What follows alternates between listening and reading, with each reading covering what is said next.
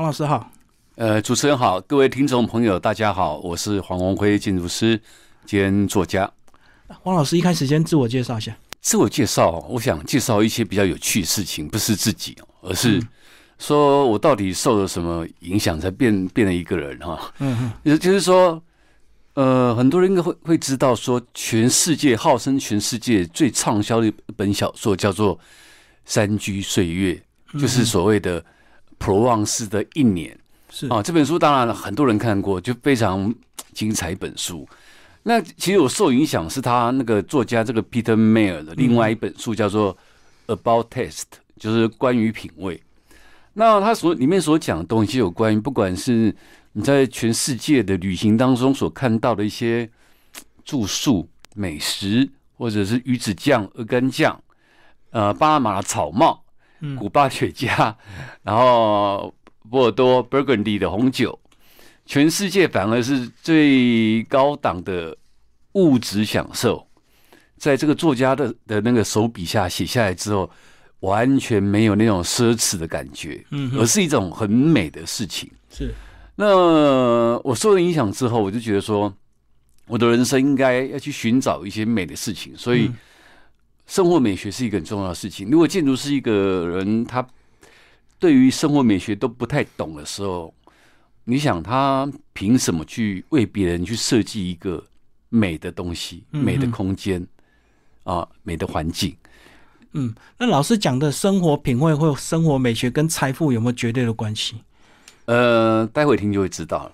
对啊，就是说，嗯，呃，应该讲这个行业本来就为那些富人来服务的。嗯，不管你做室内设计或建筑设计啊，都是庞大金额，都是。为富人来服务的不是，呃，但是呢，就是其实谈这个当中，有时候会有一些很不尽然，就是说一定是要大财富的。比如说，我曾经做过一平卖七万块的住宅，在基隆以前，嗯哼，或者是九万、十万块一平才卖不到十万的住宅，嗯，可是设计东西是不花钱的，创意不用花太多钱的，嗯哼，是花你的精神跟脑力的。他不用大财富去去设计，所以那个案子就是也设计得很多奖，然后就是很美，然后甚至觉得说哇，连台北市的房子竟然都比不上基隆的房子。嗯嗯。所以我觉得有时候不竟然全部要画上等号，是可以透过创意的这个创意可以说无价，也可以说不用钱。嗯嗯嗯。所以还是有不同层次的。是。对，没错，嗯，而且有时候如果遇到那个流行极简风的话，那是不是房子干干净净反而是更好？呃，当然没有错，但是极简有分两种哦，嗯，一种叫极无聊，什么都没做，对，那一种极简就是说极简当中要体验某些氛围，极简当中一定一定会有它的亮点，嗯嗯，它不会极简到什么都没有亮点，它一定会有个亮点。极简是为了凸显那个主题，对。那如果极简到后来什么都没凸显，那叫做极无聊，就是什么都没做。嗯嗯，所以有时候很大的空间只放某一个特定的东西，就是会凸显那个主题。对，是的，没错。嗯，所以其他都是空的。对，好，那这本书呢叫做《走访市民生活美学空间》，是不是先把呃市民生活美学空间这几个字给我们介绍一下？市民美学空间哈，其实应该讲说，为什么讲市民这两个字，就是应该讲说普通老百姓。嗯，因为之前写的书都想写一些 高档的。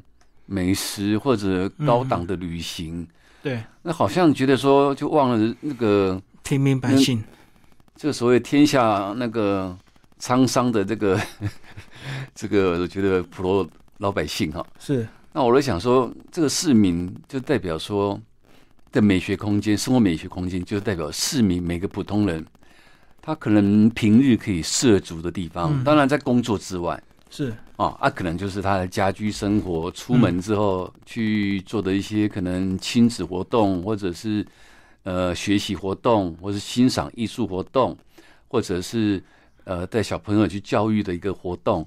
那所涉足的场所，这个空间呢，就是我觉得是应该就是公共空间，但是缺乏了生活美学，嗯，缺乏美学。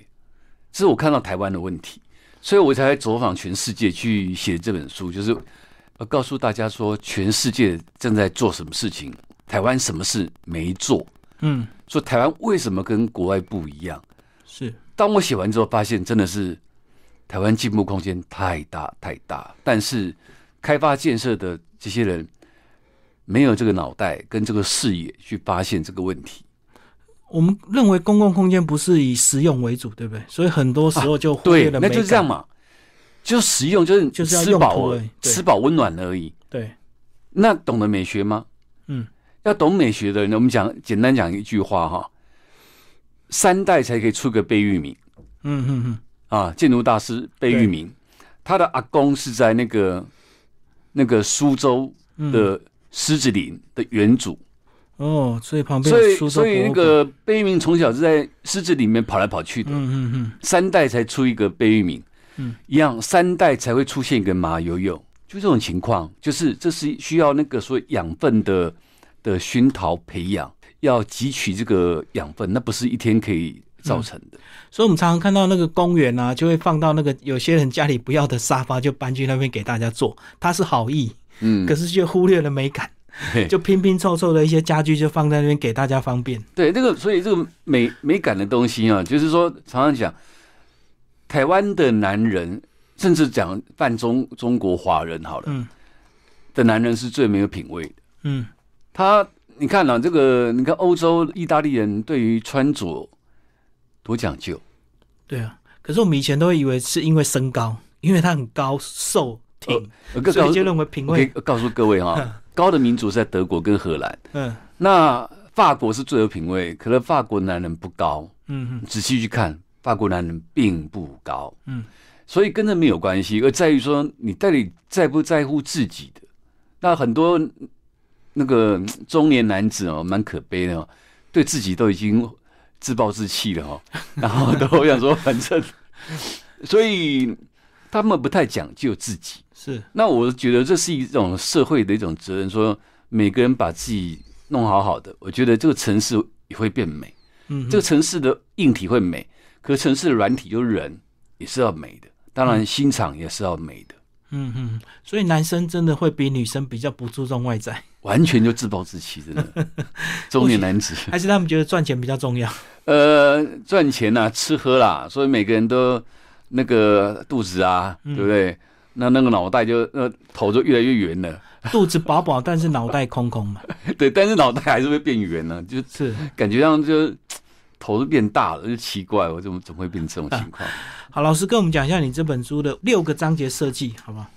用六大类来区别，呃，其实几大类不重要，应该应该我在讲说，我到底为什么要写这个东西哈？是，就是说，呃，刚才除了讲说美学的缺乏之后，我们的那个一样的空间呢，欧洲跟我们比就是没有美，我们没有美学，对，审美观不足，嗯，创意不够，嗯，只满足功能，图书馆就是摆书看书，然后呢，顶多个厕所，嗯。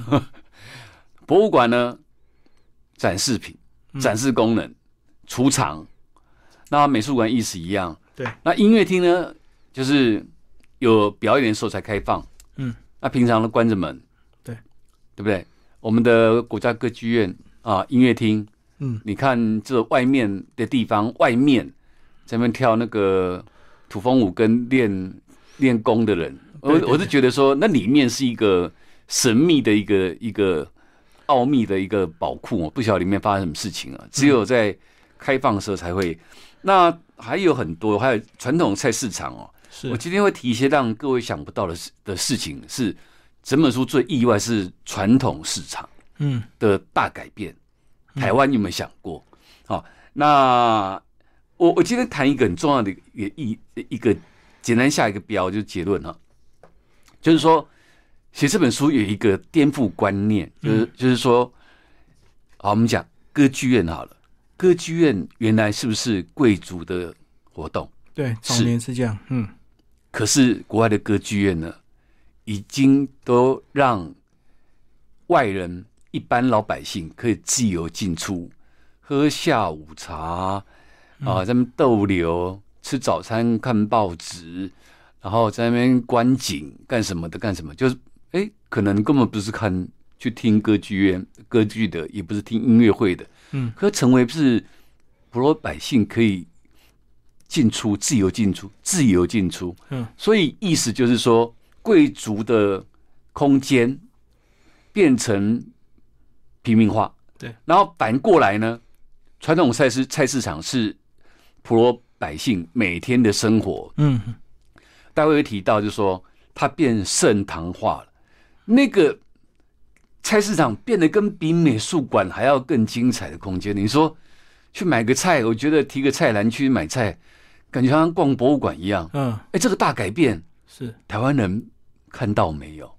有时候会有这样的例子，通常都是因为有观光客才有可能去改造一些传统市场，就不是哎，嗯，那个我我所看到的，比如鹿特丹那个，待会提到，嗯，那个不是观光客的问题，嗯，那它就是一个就是呃市民生活美学已经到个程度之后，这个设计就要达这个标准，甚至要超过这个标准。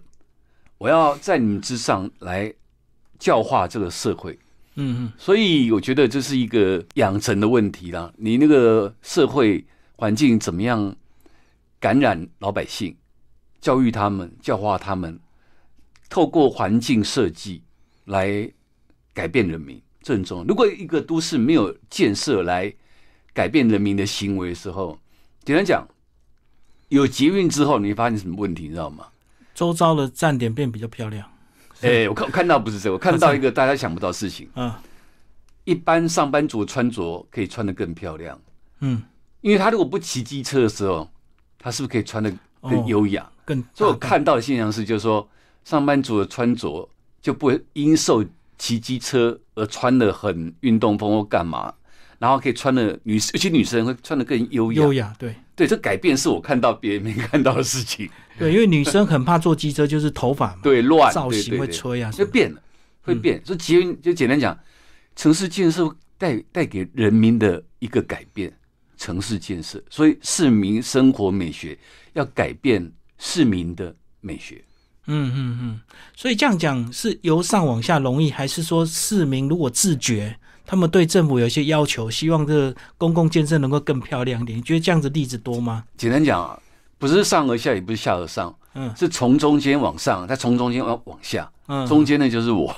哦，就是这这一票的建筑师。所以我的我的我的有时候演讲的听众就是普罗老百姓，嗯，一种就是政府官员会来听，可政府官员常听听之后，感觉回去没作为，因为他跟可能跟长官在报告的时候，可能他就。长官无力感，对，没错，对，不知道怎么办，因为层次层级太多了。除非我去当他们执行长，嗯哼，我说你要要这样做，你要这样做，你要这样做，你要这样做，对不对？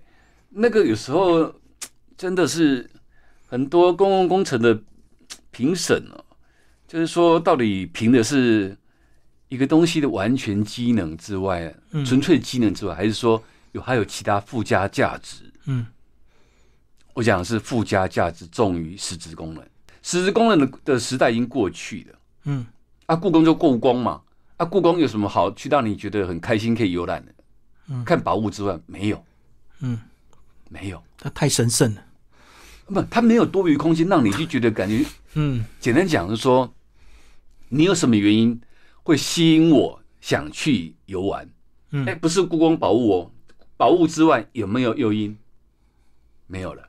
嗯，那有没有什么诱因让我看完故宫的宝物之后，我想要多停留？我可能想要喝茶，我想要喝下午茶，我跟他聊天，我要留下来吃个晚餐，我要干嘛干嘛干嘛？有很多的这个东西有没有？没有。嗯，有的话是后来才想到的。故宫后来旁边盖的一个金华酒店的一个餐厅。嗯，对。后来还好不容易弄个什么山山西堂的的那个喝茶地方，哎，那都是后来才才想到的。以前的人会想到吗？以前不会啊，不会嘛，就能够藏好那一些宝物跟展览就就好了。对对，什么都都没有了，不会想附加价值。问题在这个地方。嗯，而且很多博物馆是希望你看完之后赶快走。对，因为人潮太多嘛。对，所以我待会要提的东西刚好就是完全反动刚才那些思想，就完全反动，创造的一个新的话题。嗯，对。好，老师挑一些景点来帮我们这个举例介绍。好，我先讲刚才那个议题，就是说到底什么吸引你来啊？除了这个欣赏这画作，先讲一个那个博物馆啊。嗯嗯，应该讲两博物馆同一个人做的嘛。我们谈一个有趣的事情。那本来都是谈博物馆的设计，就是这些硬体的设计。但是我今天先谈的这个事情哦，先跳脱设计，而是谈说到底在想什么事情啊？嗯，第一个是我在反省一个问题，就是说，呃，最近不是达利来台湾展览？对。那有人邀我过去一起去看，我说我不想看。嗯。我在西班牙的那个巴塞隆纳那那附近的那个达利美术馆已经都看过了。我回我回台湾来看这个几个东西有什么好看的？我全部都看完了。是。然后呢，有一次呢，那个历史博物馆就办了很多次印象派的那个画展到台湾来展。嗯。然后那时候说什么会有那个所谓的反古的自画像来展？哦，那很少听到说反古的自画像来展，我就我就很期待，就后来没来。没来，我也没去看我也知道说，其实来台湾的都不是的 masterpiece，都可能是二军三军的。因为后来我跟很多艺术界人聊过，说来台湾就不用去看，因为 masterpiece 的保险费太高了。哦，出不来，出不来。所以在台湾看到都是三流的，所以就不用去看了。所以你要就直接去，所以我就直接飞去荷兰阿姆斯特丹的梵谷的美术馆。嗯嗯。当我期待说反古自画像那一幅来台湾我没有看到的时候，当我一进门就看到门口就排了一一排反古自画像，有有十几幅。嗯，因为反古是每年帮他自己画一幅的。嗯，我当时就觉得说，我还锁在我台湾小小的地方，我出国一看的时候，我觉得视野大开，原来是整排的，整排让你看了就 看到宝。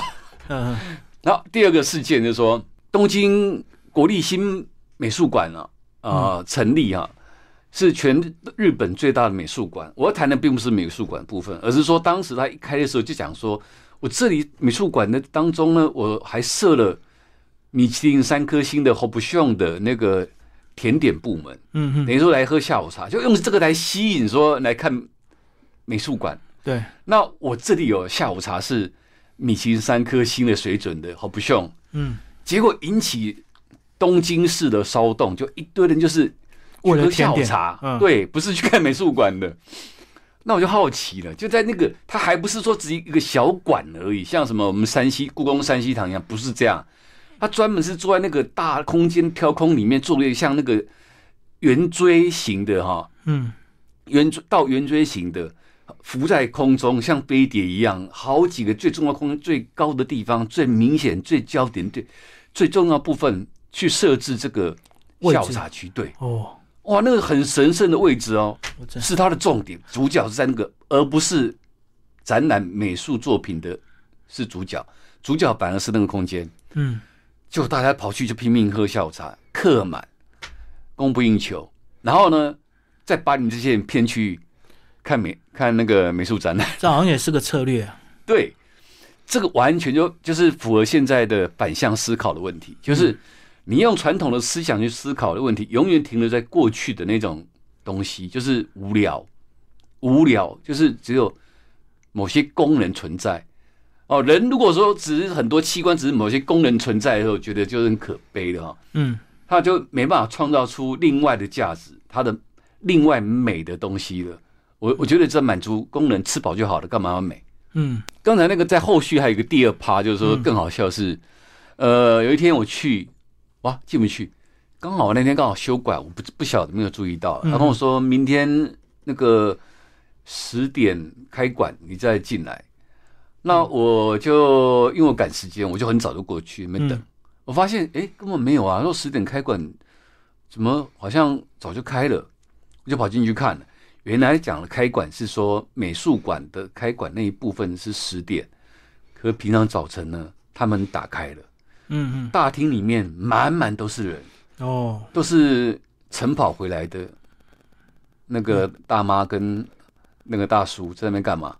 看报纸、吃早餐、吃早餐。对，嗯，怎么一个国家最大的美术馆，首都美术馆，开放给市那个附近的那个里民可以任意进出看报纸，嗯，然后吃早餐、闲聊。我那画面很难想象，也是一样啊。就是说，你们吃完早餐之后，看完报纸之后，就来上面来看看美美术展览吧。嗯嗯嗯，他把一个神圣的殿堂变成是李明中心了。嗯，这可以想象吗？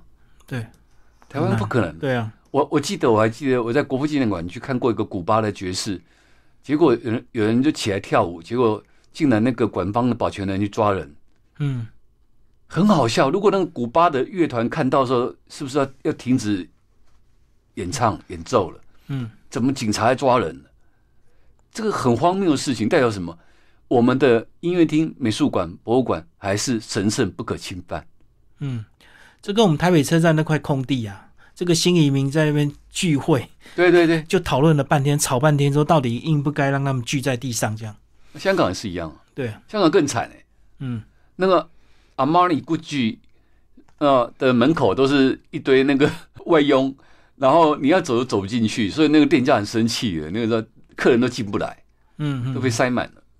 对啊，可是你看台北车站周遭很多 游民还是聚集在那里，是是，所以就很冲突啊。对，嗯，呃，刚才讲的东西都不是设计哈，嗯，那我在在谈到说，今天我应该讲说，刚才那个是在谈到一个想法，刚好很观念问题。对，那两那两个博物博物馆、美术馆都是日本建筑师黑川纪章所设计的，那这是这个是我是这本书里面应该算是最小牌的建筑师，嗯，可他已经是很国际知名建筑师了哈。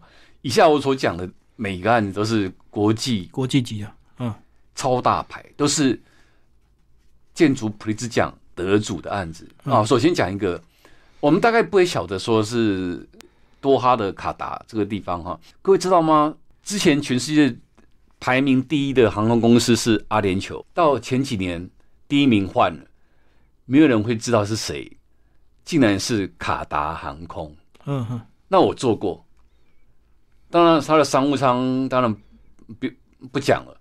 他的那个贵宾室是我看过全世界最不要讲奢华啦，就是应该讲说，让人会觉得说这个待遇是太高规则的待遇了。嗯嗯。所以呢，卡达航空已经取代了阿联酋航空，所以我开始关心这个城市了。哦，卡达，跑去卡达哈，呃，多哈，多哈这个城市。然后呢，看了一个这个多哈的这个所谓的他们的一个国家博物馆呢，是普利兹奖法国的香诺贝尔设计的。嗯，然后香诺贝尔在那个阿布达比那边设计的一个罗浮宫分馆，就是一个飞碟的一个大屋顶。嗯嗯，哦，那个举世闻名，那开幕了，很精彩。那更精彩是这个博物馆，那个这个博物馆的设计真的是 太有创创意的哈。这时候我就不是谈博物馆的展品，而是说它的设计。它的设计就是把那个阿布达比那个大飞碟，把它变成小飞碟。嗯，小飞碟大概做了大概五百三十九片小飞碟，那小飞碟就用垂直水平任意穿插去组合、去接缝、去接榫，那卡在一起时候就变成一个结构了。嗯。那就变成一个特殊结构，就是没有柱、没有梁，是飞碟板一片一片这样穿插去组拼贴起来，对对，就像就像纸板去把它卡在一起组成一个空间一样。然后它出现了就一个很异样的一个面貌，就让人觉得说这个设计真的是让人觉得不可思议、前所未见。原来这个创意并不是他自己想，他来自于哪里创意呢？原来在那个中东的沙漠下面呢。有那个所谓的那个地下的一个盐水层的一个结晶，嗯，结晶之后它就出现一片一片的哈。交错这样子，对，所以这个建筑师呢就利用仿生学的原理，就是把它给用这样来建构来模拟出来，去反映地域的特色，就是沙漠地带地底下的沙漠玫瑰，所以这个设计是让我看到非常令人震撼的，所以我看到。整本书的如果来谈设计，是令人最震撼的一个作品。可他这样设计，如果说那个什么力学什么没有运算好的话，其实会有危机，对不对？哦，那个当然，这个不用担心了。这个结构因为正正方方的是最安全的建筑。对对对对，嗯。但是我觉得很多结构学就是因为大家以前都过于保守，就是刚才讲正正方方最安全，没错。对。可是那个歪歪斜斜的也可以安全。他有他的做法，精算还是可以解决问题啊。对对对，所以那个我觉得不是那个重点，所以这个重点在于说，我谈这个博物馆，它的一个结论就是说，它是在让我看到它创意在对于一个仿生学，啊，从一个一个土地的仿生学里面找到一个答案。嗯哼，所以创造一个一个耳目一新的建筑新面貌。嗯，所以令人真的是惊艳。所以我今天谈的第一个是这个东西哈。嗯，那我要谈谈一个展馆哈。这个展馆，我觉得说我今天，嗯，我挑了一个是一个酒庄展馆。这个很有意思哦，就是说，两千零八年的时候，呃，我个人本人呢有到威尼斯参加，不是去参观，是参加。嗯。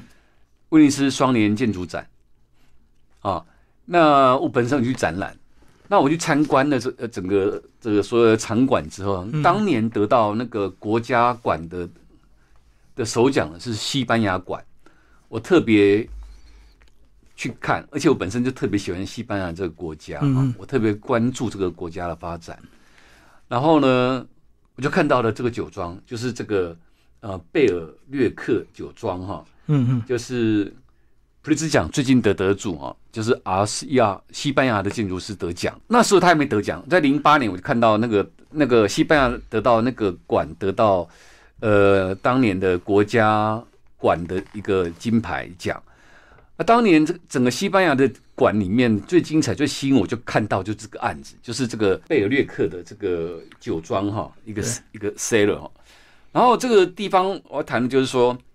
它这个是个一个地域性的问题，因为在这个地方，在 Hilona 那个附近呢，都西呃巴塞隆纳的东北边的 Hilona 那里啊，那边一个 Orlet 它一个的地域性很特别，它是个火山地方啊，它有很多火山岩跟大的石块，嗯啊，所以他就用这种所谓的地域性粗犷的石块跟锈铁去做他个人的一个。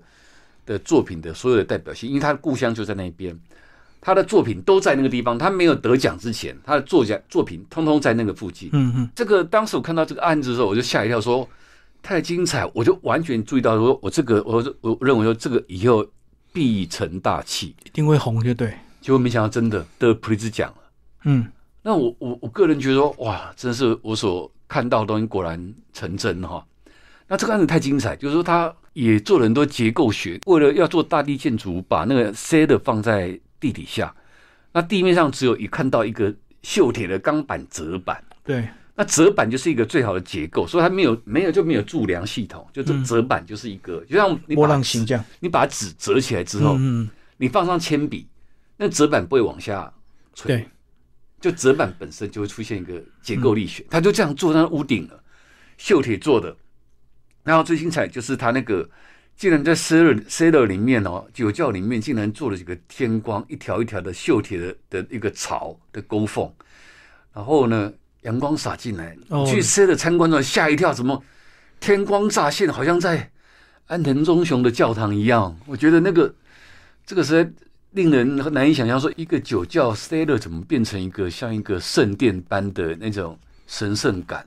利用光来作画就对，对，就是变成它的这个酒窖，已经功能不是在储存这个酒，是在变观光游赏的一个地方了。所以果然不错，这个地方根本没有人会来的地方，竟然变观光地区的。嗯，就为了看这个建筑。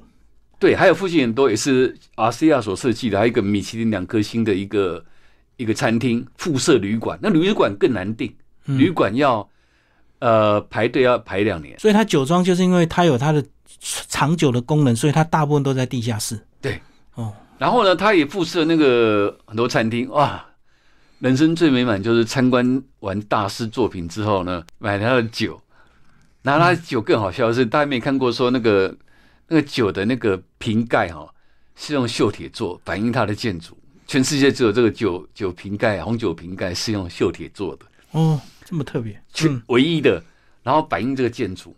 然后最棒的时刻，参观完之后买了一些红酒之后，就在那边享受他的午餐，地方地方风味的午餐啊，真是人生莫大的享受，就是如此。所以它的锈铁就很好保养，也不用特别保养，都不用保养。锈铁就说它一开始就把你锈完了，对，所以它形成保护膜之后，它不会再往下了。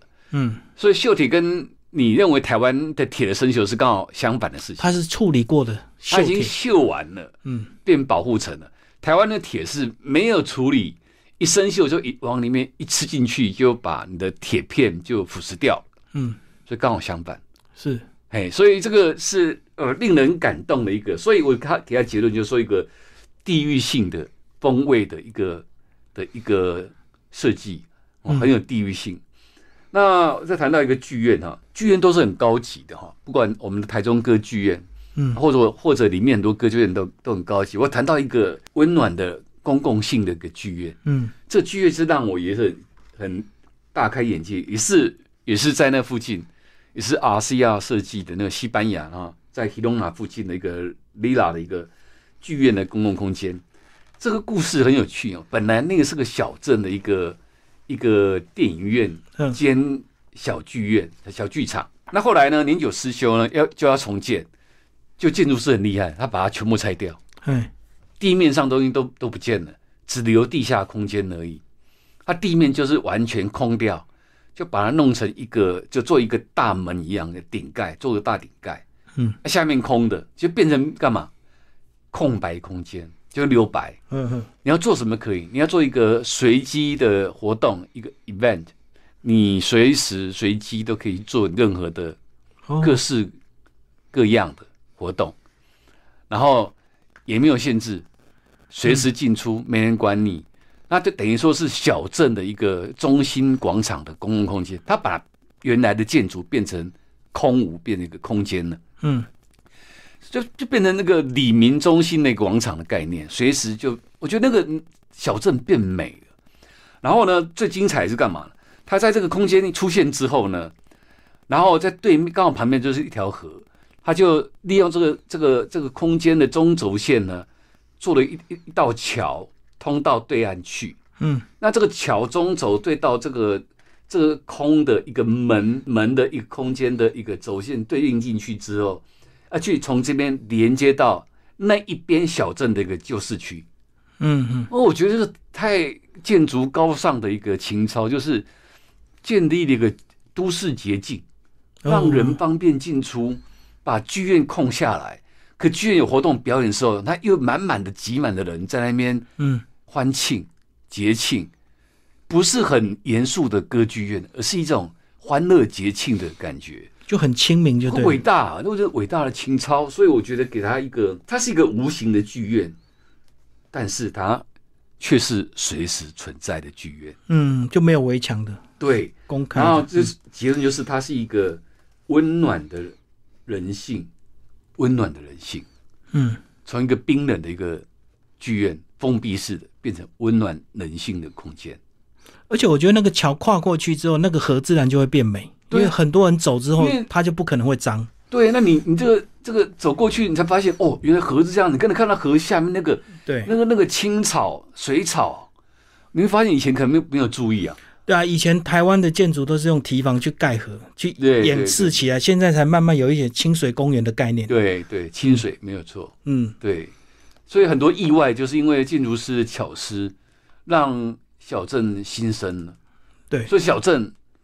出现很多游客，游客来的目的都在参观建筑的。巴西亚的作品还很多，本书里面提到很多他的很多地方小镇哦，三百人小镇都变都变那个观光区，为什么都来看那个参观那个的？哦，而且你看都是学建筑都来拍照，内行人才。对对对对，嗯，我要谈一个很有趣的东西，叫做一个市场用地哈。那我要谈的之前，我先谈一个引引爆点啊。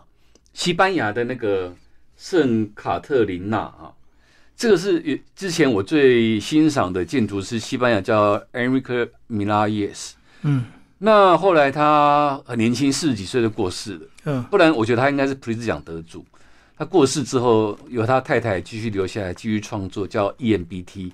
嗯，当时他们做了一个巴塞隆纳的一个歌德区附近，我们知道巴塞隆纳的那个就是这个传统的一个古老市区，就是。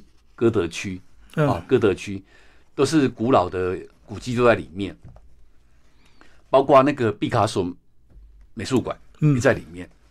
那那里面呢，因为那边都是古老市区呢，那刚好有一个传统的老市场想要改建，那可是又想保留过去的一个面貌，所以建筑师接手之后呢，他就保留建筑的墙面，补墙之后呢，保留那个面貌，把屋顶全部把它改掉，所以看到那屋顶就完全令人耳目一新。他就做了一个用大概是有一百二十万片的的十五公分的六角形的小瓷砖，嗯哼，把它拼贴出呃蔬果的那个影像，那一点一点的感觉又很像。印象派画作，OK，嗯，像印象派画作的感觉。那本身的屋顶又不是一张平的，就像一个桌布啊，你往中间一挤，产生那个皱褶状的感觉。那不规则的皱褶状，很自然成型的，就是在一个很异形的一个屋顶当中起伏的屋顶当中，有这个像一片彩色的一个印象派画作。旁边的那个住宅哈。往下一看，就看一幅画的感觉。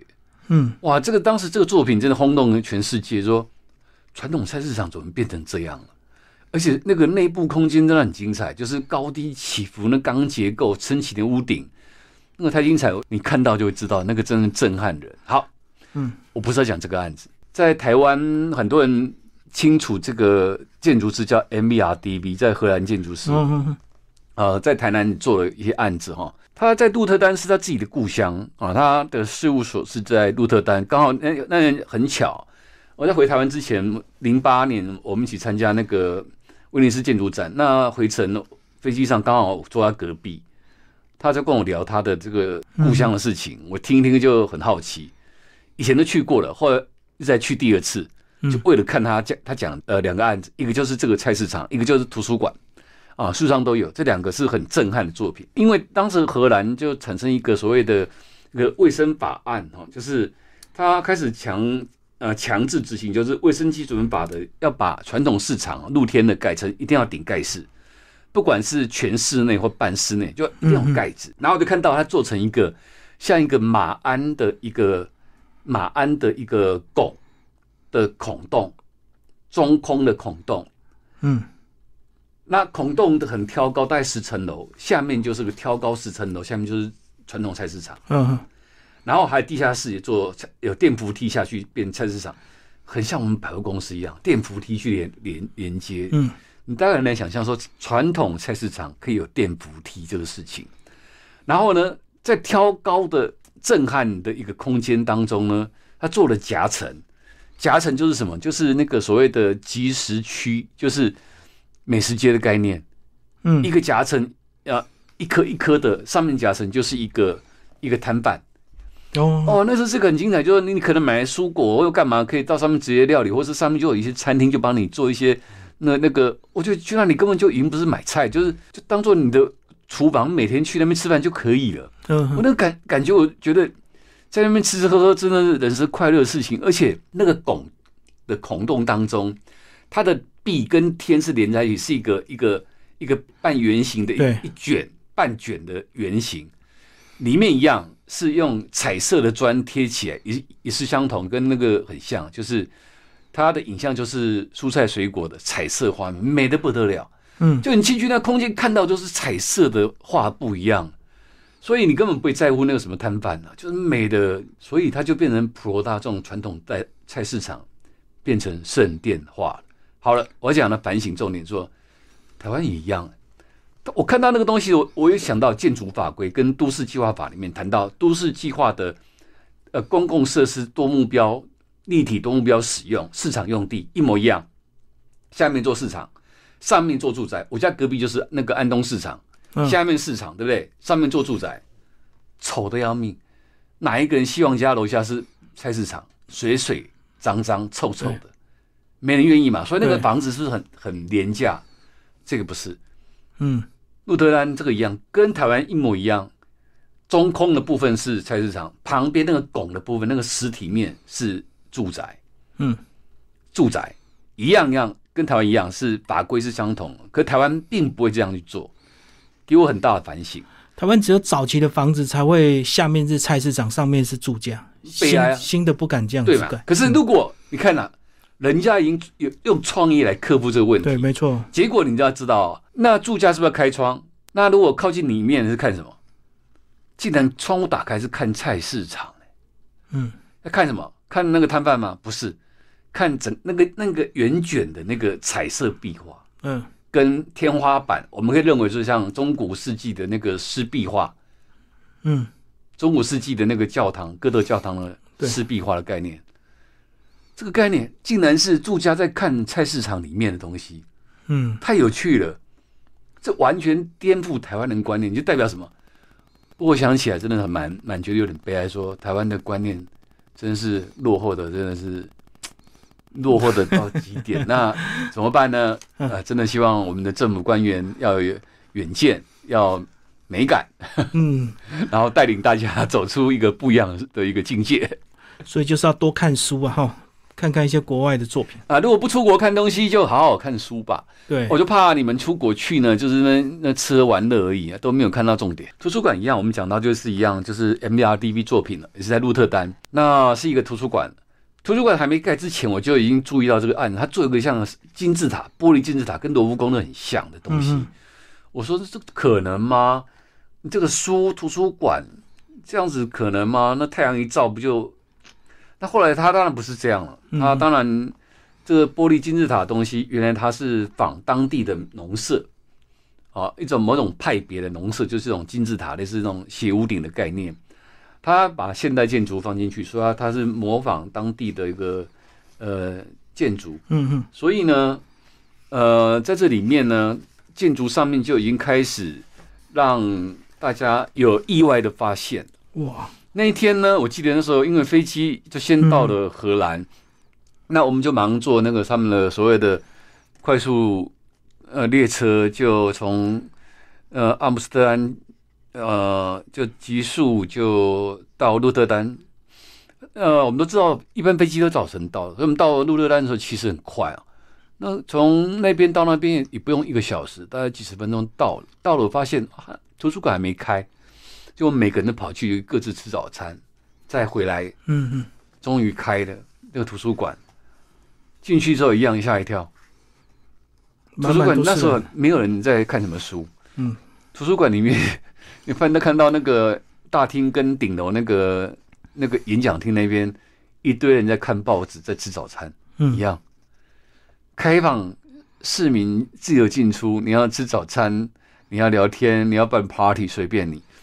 然后图书馆呢，就是它是金字塔，所以它的图书的陈列空的空间是一层一层退缩，所以它是没有楼层概念，就一直往上，一直到绕绕绕绕，一直到嗯，像个回圈一样，哦，像那个纽约古根和美术馆一样，是个回圈，一直绕绕绕绕绕绕上去，对。还有跟德国那个慕尼黑的还是斯图加那个宾士的一个展览馆一样，是个绕圈圈一直绕上去的概念，嗯，所以它没有几楼几楼概念。那这是陈列书，可以是来看的。他要把那个典藏的善本书呢，是放到这个金字塔的最核心里面，藏在里面，等于阳光照不到，说是一个明亮空间。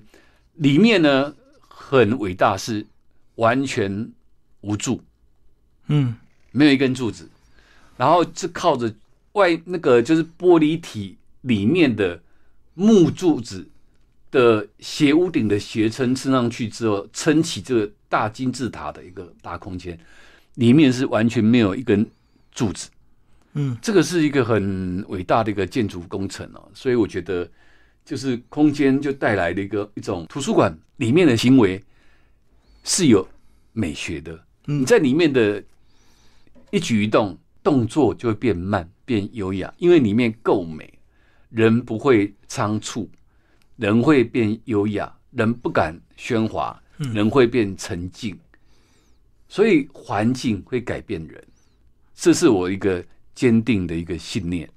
可是这种大片的这个玻璃帷幕，有些人会很怕这个空调，哎，到了夏天很热，就要空调开很很浪费电，这样。呃，难免。嗯，我跟你讲，大师就是固执，执着，对不对？他为了他的作品创意，他可能会牺牲某些事情。嗯。啊，还可是有些大师他是人道的，他会从人先考虑。那有些大师是一考虑人，那个人是他自我，嗯，不一样，两种大师不一样。最后，老师你要不要推荐你这本书给哪一些读者来阅读？相关科技的同学、学生？这本书我觉得，我觉得是应该给政府官员看，更需要的。你那个公共建设都是这些东西嘛。嗯哼，我觉得台中那个那个那个案件是一个很成功的案例，因为有一次我跑去了，那天那时候白天也没有歌剧表演，也没有音乐表演，嗯，里面都是人，都是小朋友，在干嘛？在那个大厅跑来跑去，玩来玩去，因为里面就空间就像洞穴一样，美深涵洞，就是当时他设计概念。洞穴里面，那跑来跑去，玩来玩去的，然后很多人在那边喝下午茶，然后我就到顶楼那边，刚好去台中出差，那我就在那中午在那边吃午餐，嗯，那那空间很棒，就是吃午餐，那对外有个花园，天空中花露台花园，又可以喝咖啡，一个青石区一个咖啡，我觉得它吸引人去的，并不是有音乐会、有歌剧表演，对。满满都是人，我看了觉得说成功了，嗯嗯，我一看就知道对的，就要走向这个方向，不然你看那个平常台台台北的那个音乐厅歌剧院大门深锁，大家只能在那外面那边的走廊在那边练练武功，我觉得那里面好像是一种禁禁地一样，就时间到才可以进去啊。所以你再看啊，中国上海的保利歌剧院，嗯。里面安藤忠雄所设计的是可以任意进出，在里面游赏。然后呢，在那个德国汉堡也新盖的那个那个音乐厅呢，呃，易北河音乐厅也是一样，人可以上到里面，它的大平台，整层的空间空出来大平台是可以看海看河的。嗯，然后下面是一个古迹，是一个仓库，上面是新盖的一个建筑。